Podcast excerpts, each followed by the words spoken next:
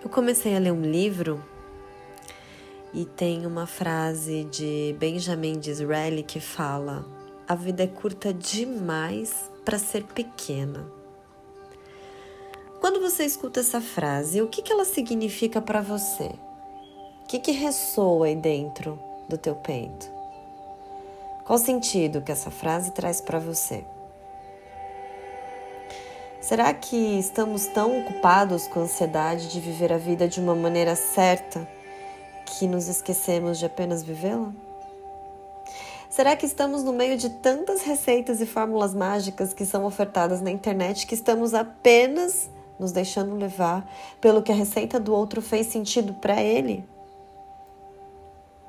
É claro que existem métodos no mercado que são vendidos e são muito eficazes são métodos que te ensinam a vender mais, a falar em público, a criar seu produto digital, a você organizar sua rotina. Métodos que te levam a ter um corpo que você deseja, métodos que te ajudam a sair do ponto A para o ponto B. Mas será que hoje você, dentro do que você está vivendo, você não consegue ou você não quer? Porque existe uma diferença entre você conseguir e não querer, ou você querer e você não conseguir. Eu estava hoje cedo lendo um livro e aí eu comecei a observar o céu, deitada na cadeira. E aí tinha um único passarinho planando sobre as nuvens. O pessoal que voa de parapente ia me dizer que ele estava aproveitando uma bela de uma térmica. De um lado havia uma grande nuvem carregada de chuva, mas ela era muito grande. E do outro lado, o céu estava lindo, limpo e aberto.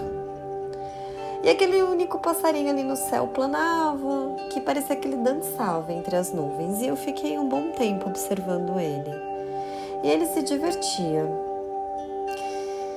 Na minha cabeça, o meu jeito certo de viver para esse passarinho poder sobreviver era ele ir embora o mais rápido possível para o seu ninho, porque a nuvem carregada de chuva ela estava muito grande e ela estava muito maior que o pedacinho de céu aberto.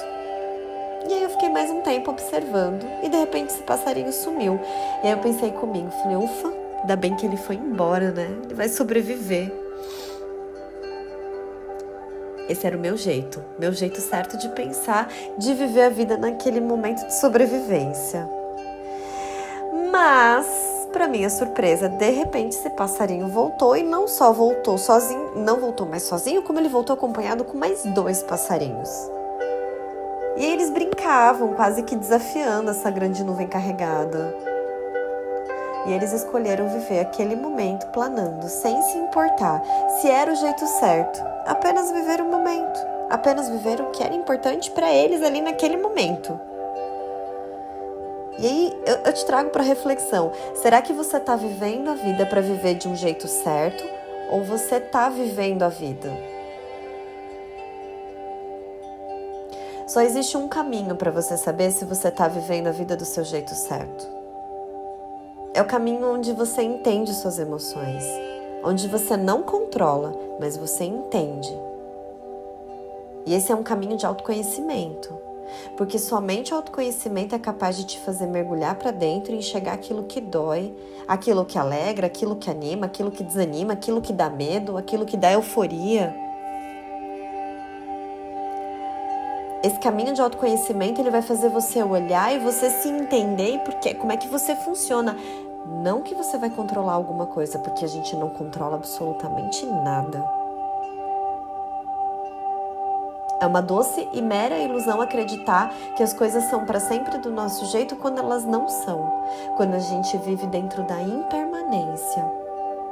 E como eu sempre falo aqui, ainda bem que a gente, a gente vive na impermanência, porque é a partir da impermanência que o novo pode sempre se aproximar da nossa vida. Esse caminho do, do autoconhecimento ele pode ser feito de diversas formas. Ele pode ser feito por terapia, ele pode ser feito por ayahuasca, ele pode ser feito por leitura, por cursos. Porque aqui não importa o meio que você busca para fazer essa jornada. O que importa é o caminho que te leva para essa jornada e te faz andar e te bota em movimento, te faz ter movimento. Te conecta com a tua essência. Quando nós, nós nascemos, nós somos por essência.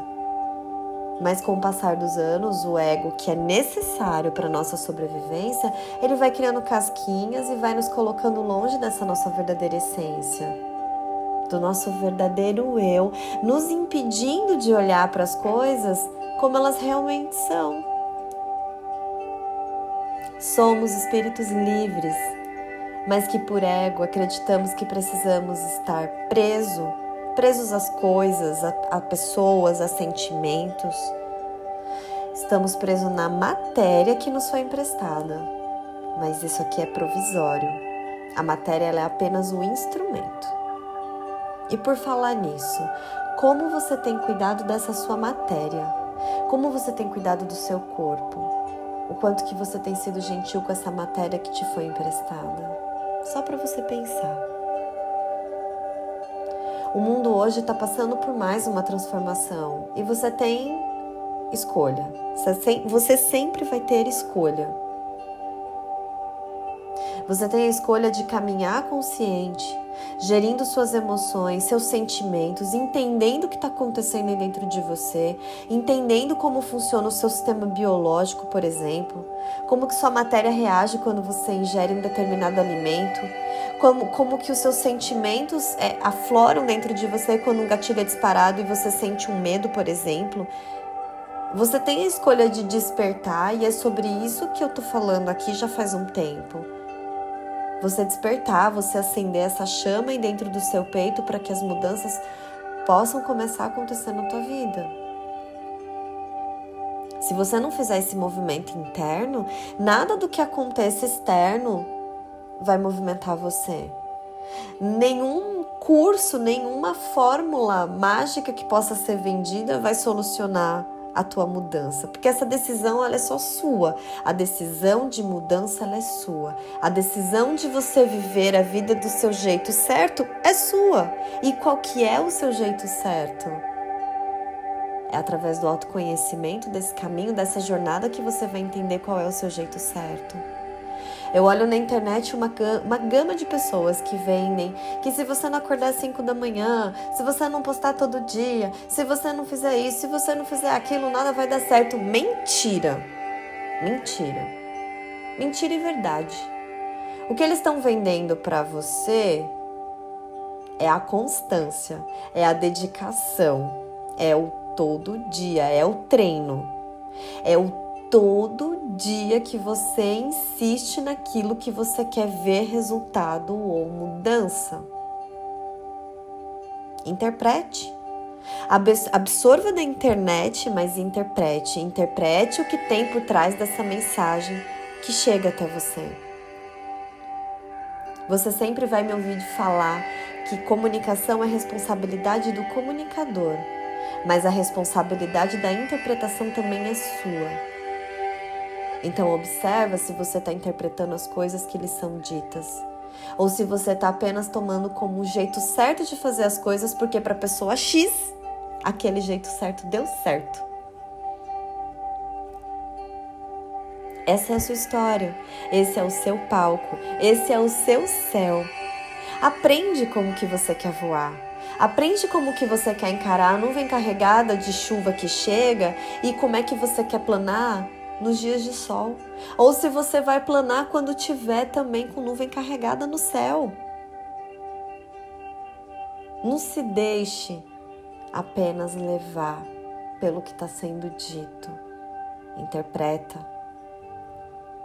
desperta, integra, interpreta e muda o que for necessário, vivendo do jeito certo para você e por você.